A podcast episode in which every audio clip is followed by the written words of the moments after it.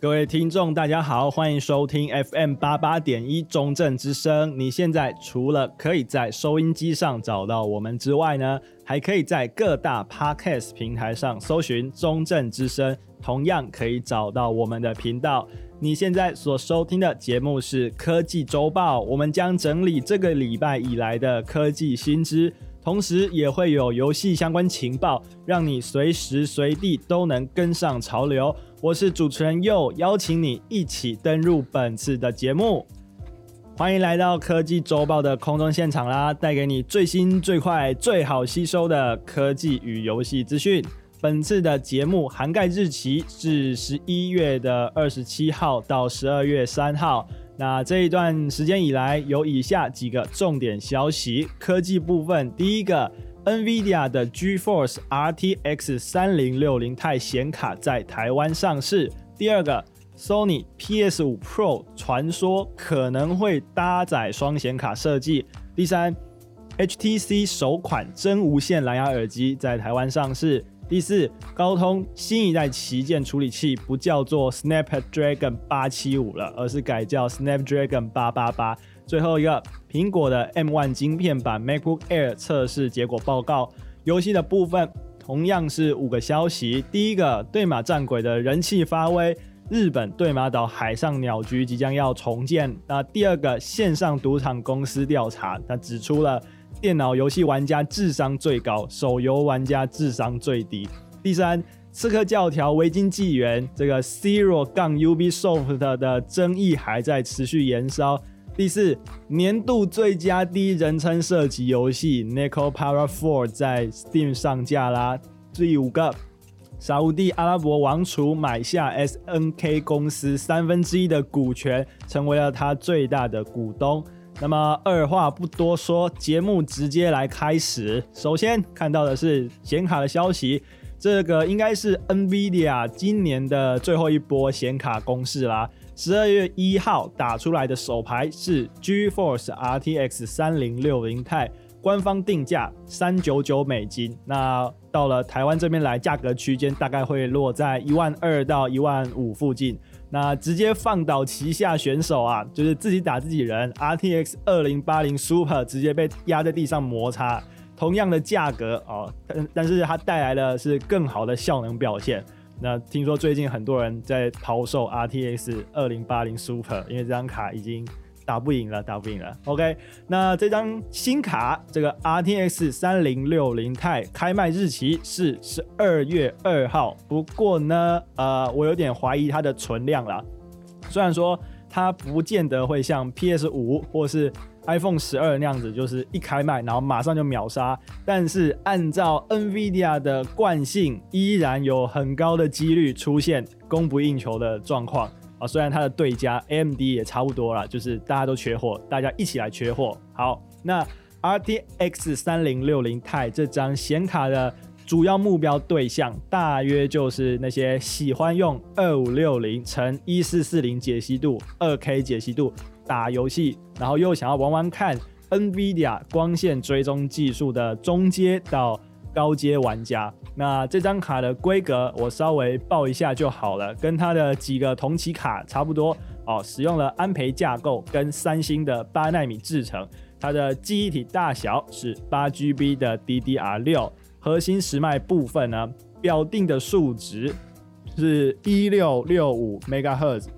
那么它的功率部分啊，则是来到了两百瓦。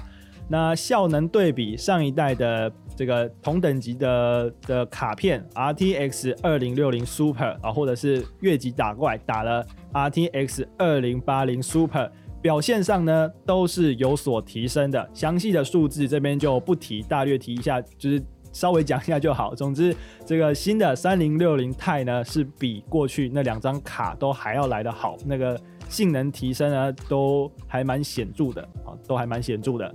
总之，目前看起来嘞，这张新卡的 CP 值是相当的不错啊。有兴趣的听众可以抢抢看它的首波发货。那目前看起来嘞，还是买得到的啦。啊，就是大概一个人限购一张，那会不会有黄牛出现，然后开好几个账号买好几张？呃，这个不敢说，呃，不不敢把它说死。总之，目前还是买得到啊，想要买买看的话，可以去赌一下运气啊。之后什么时候会开始缺货？你猜？OK。然后下一个消息，PS 五才刚上市没有多久嘛，就现在呢就传出了 PS 五 Pro 的情报。不过我要说，这个消息的预测成分很高啊，它不一定真的就是这样子，它真的是一个呃非常猜测性的消息，就是说这个资料指出，Sony 申请了一个新的专利。内容是一种这个双显卡的新型游戏主机，双显卡哦，那你很自然而然的就会把它跟这个 PS 五 Pro 联想在一起嘛。不过呢，这个是真是假，我们先撇开不谈啊。我说那个 PS 五的体积，哎，是不是有点大啊？就是看那个样子，然后那个。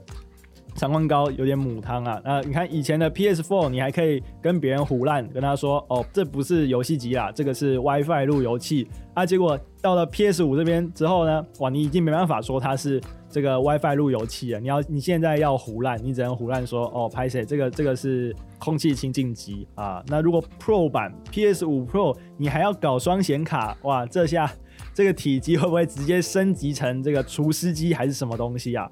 而且。PS 五的发热和噪音问题呢，也是很多玩家有提出来的。那如果你又把它弄了双显卡，感觉这个热噪音都会更加的严重啊。所以，与其弄一个 PS 五 Pro 版出来啊，我自己哦，我个人比较期待的是，它什么时候出那个 PS 五 Slim？它如果出了个 Slim 版，我可能会更想买一点。那。不过谈了这么多，现阶段你讲什么其实都不准啊。当年的 PS 四和 PS 四 Pro 中间呢，也隔了差不多三年的时间啊，所以我并不会认为 PS 五 Pro 这么快就会出来跟大家见面哦。虽然它专利已经丢出去了，那总之呢，这个消息就当做茶余饭后的消遣就好了嘛，就跟朋友聊聊天，无伤大雅这样子。好的，节目的第一个小节先进行到这边，来放一个音乐啊。刚才谈到了 PS 的主机，让我想到了这个平台上一款横跨三个世代的游戏啊，那就是 GTA Five，一路从 PS 三的时代，然后到了 PS 四，到了 PS 五，它都还是。通通都上架了。那在 GTA 5里面乱开车的时候嘞，里面的广播电台可是它的一大特色啊。那我自己最喜欢的是 Nonstop Pop FM 啊。那印象中哎，我第一次听到那个 Gorillaz 的歌就是在 GTA 5里面啊。你可能已经猜到我说的是哪一首歌了啊？没错，接下来要播放的就是出自 Gorillaz 的 Feel Good Inc。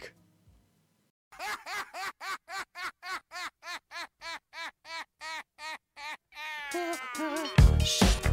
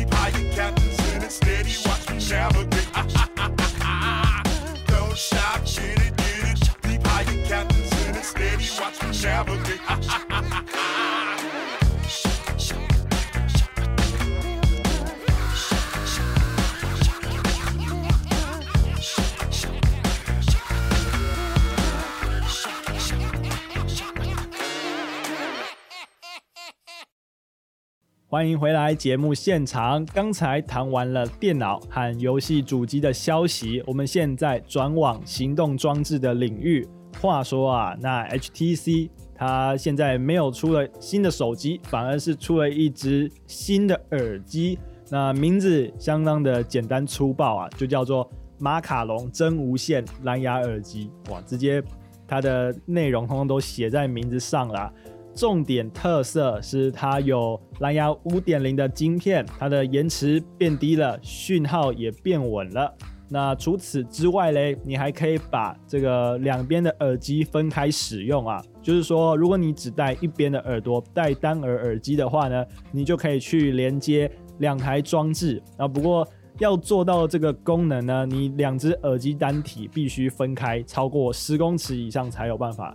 那现在我还没有看到这个耳机的传输规格啊，就是它官网上面也没有写，所以还蛮妙的。所以不知道它是用什么样的编码格式啊？是 SBC 还是 AAC 呢？那会不会支援 aptX 都还不知道。那你说再往上去的那个 LDAC，我想应该是呃不用奢望就是了。那名字既然都叫做马卡龙了，那它颜色的部分看起来一定要像马卡龙嘛？那我稍微看了一下它的图片啊，总共三个颜色，白、绿、黑，看起来确实还蛮讨喜的啦。价格的部分，官方定价九九九台币啊，不过你如果在十二月底以前买的话呢，直接折你一百啦，加卖办你八九九啊，那。这个价格呢，配上它的造型跟它的那些重点特色，我老实讲，我觉得应该还还算还算 OK 啦，甚至比我想象中的还要便宜了一点啦。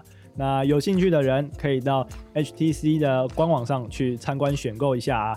那快速的讲完了 HTC 的新品资讯之后嘞，要来讲一个比较大的情报啊，那就是高通的行动装置处理器 Snapdragon，它最近呢。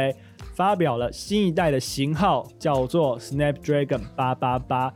过去呢，高通的处理器命名还算是有个逻辑啊。从二零一七年开始啊，那时候叫做 Snapdragon 835。那每一次它的主力型号嘞，都是加个十上去，所以呢，就从835开始嘛。后来就叫做 Snapdragon 845，然后855、865一直加十，所以呢。到了现在来，大家都以为说新一代的处理器呢，它也会乖乖的加十，然后叫做八七五。结果这个高通偏不要，不按牌理出牌，打了一张八八八出来。那这是什么意思嘞？高通他自己的说法呢是说，八这个数字代表是他们家他们公司最顶级的货色啊。那这一次的新的产品，他们觉得非常棒啊，非常的顶级，真的是最最棒的一次。一次产品推出了，所以他们要给它一个超级厉害的名字，然后就把八这个数字发挥到极致，然后就叫八八八，哎，还还蛮特别的命名规则逻辑，我我也不太懂，总之就叫八八八了。那这款新的处理器嘞，总算是把五 G 的通讯晶片整合进去了，不然以前的。那个 Snapdragon 它都是靠外挂的五 G 通讯晶片，那它自然的效果差了一点点这个样子。那除了五 G 晶片的进展之外嘞，这次的 Snapdragon 888还把五奈米的制程用进去了。那不过这个五奈米并不是大家可能比较熟悉的这个台积电五奈米，而是三星五奈米。那猜测可能是因为台积电的订单都被苹果吃走了，然后要拿去做它的那个 M one 啊啊，拿去做它的那个 A A 十四啊的关系啊。那是不是这样子？这个只是个人猜测。OK，好，下一个，这既然说呃新品出现了嘛，那搭载 Snapdragon 888的手机会有哪些呢？呃，目前首发的厂商总共有十四间，然后都会在二零二一，也就是明年的时候开始慢慢上市啊。不过这十四间首发厂商里面呢，很特别，里面的名单有几个常客没有看到啊，像是三星啊、Sony、华为都没有列在名单上，所以大家葫芦里究竟卖的是什么药嘞？嗯，就让我们继续看下去。好，那到这边又讲完了两个消息，又到了放歌的时间。刚刚有说啊、高通的处理器叫 Snapdragon 嘛，那 Snapdragon 里面有个 Dragon，那我们的科技周报的首播时间又是在晚上，那这就让我想到了一首歌啊、现在要放的就是由世界末日啊、所演唱的 Dragon Night。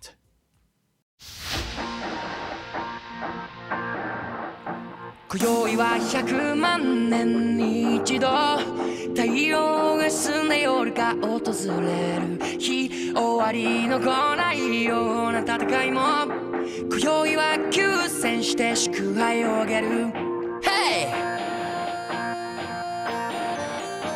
人はそれぞれ正义があって争い仕方ないのかもしれない。だけど仆の嫌いな彼も彼なりの理由があると思うんだ。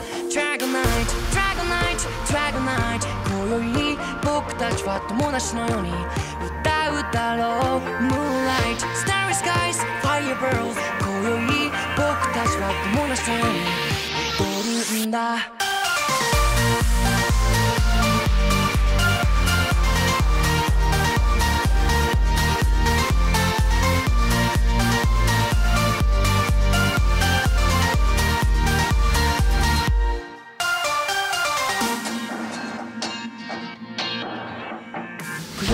100万年に一度太阳が夜に游びに访れる日终わりの来ないような戦いも今宵は休戦の证の音を灯す。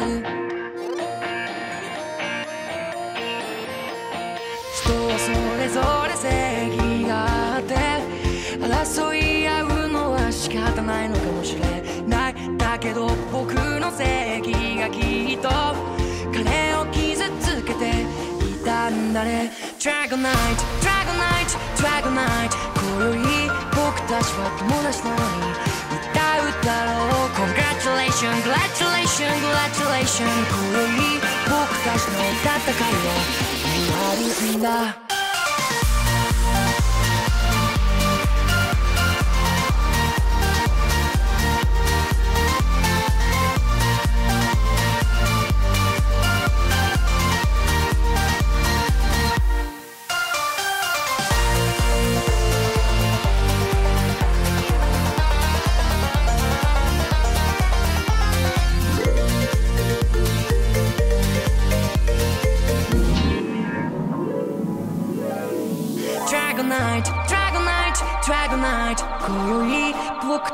たちは友达のように歌うだろう Moonlight, Starry Skies, Firebirds 今宵仆たちは友达のように踊るんだ Dragon Night, Dragon Night, Dragon Night 今宵仆たちは友达のように歌うだろう Moonlight, Starry Skies, Firebirds 今宵仆たちは友达のように踊る do mm, da.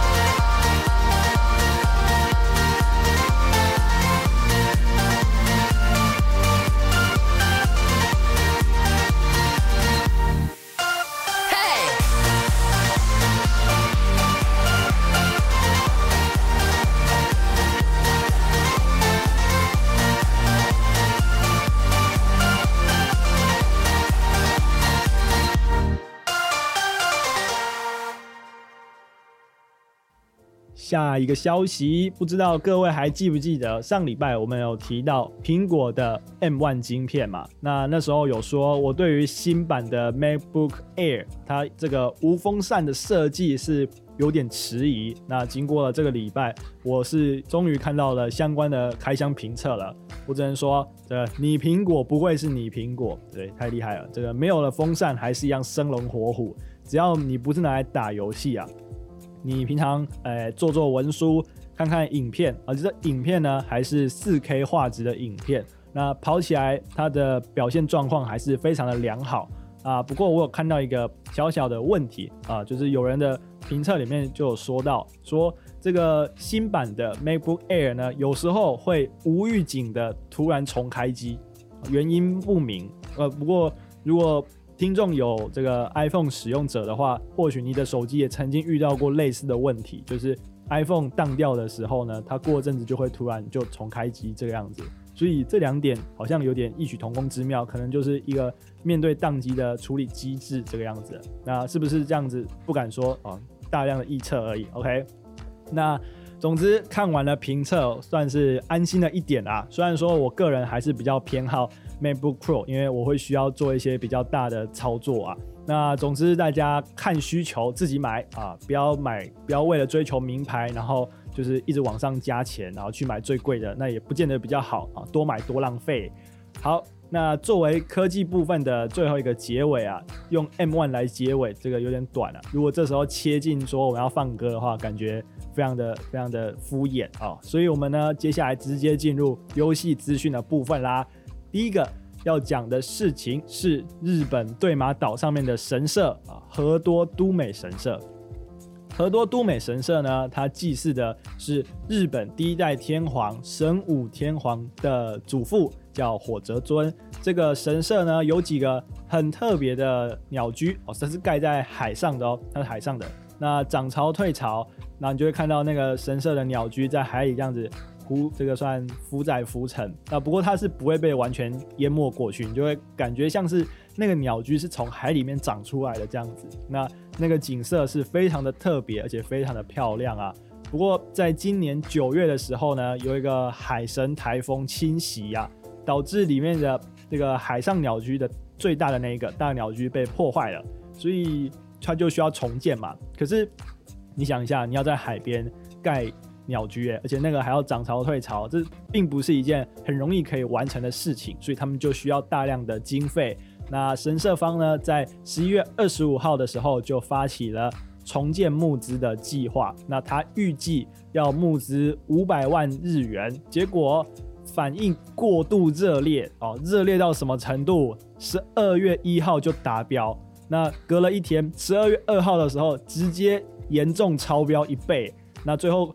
截止的时候，呃，那个募资金募资到的金额超过了一千一百万日元啊！你想想看，他原本只是要募五百万而已，结果弄到最后，哇嘞，这个超过一倍是要拿来做什么？OK，这个神社方面之后会再解决，不知道在座听众有没有人那时候是有去有去抖内的呢？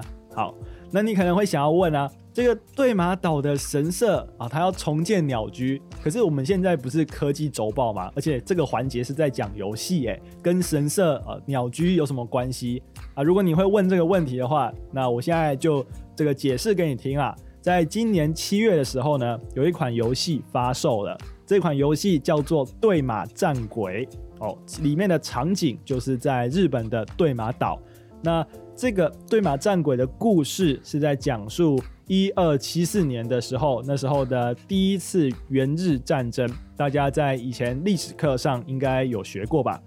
应该有学过吧？至少我是有了。OK，好，那这个元日战争呢，就是蒙古打日本嘛。那那场的战争里面，蒙古从海上发起了攻击，那对马岛就是首当其冲的地方。玩家在游戏里面所要扮演的就是一个名叫近景人的对马岛武士，你要在岛上对抗蒙古大军的进攻啊、不过呢，虽然说他的故事是写的还算是相当的漂亮，然后动人磅礴，不过诶，事实上并没有这段故事就是了哦。那时候蒙古人要侵略日本，那对马岛首当其冲，对，是没错，他是首当其冲，然后他就。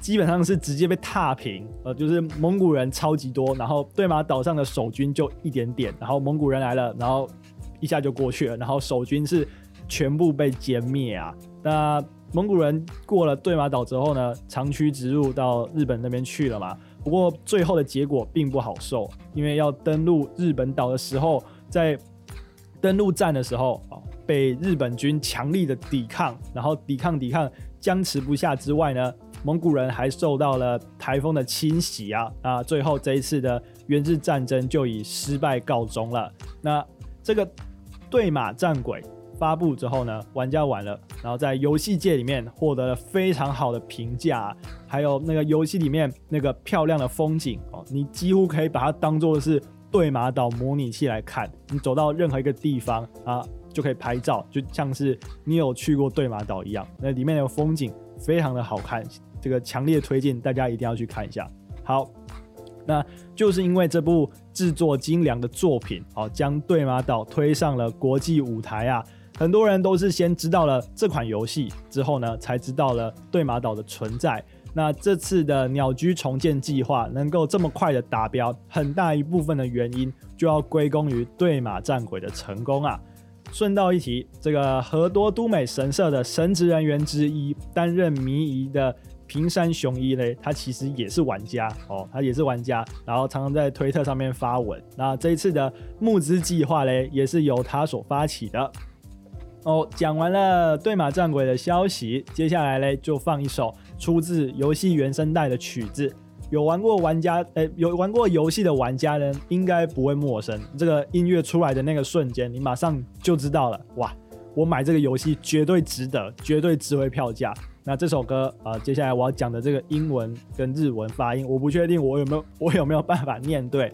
好，所以接下来要放的这个是来自 Elen Eshkeri 作曲的《Jinsekai》。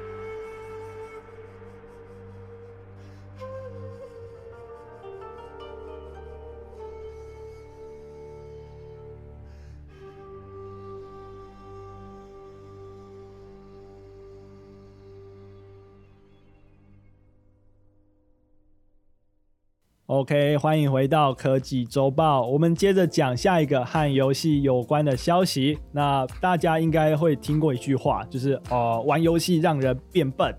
这个应该大家或多或少都听过啦。那真的是这个样子吗？干嘛呢？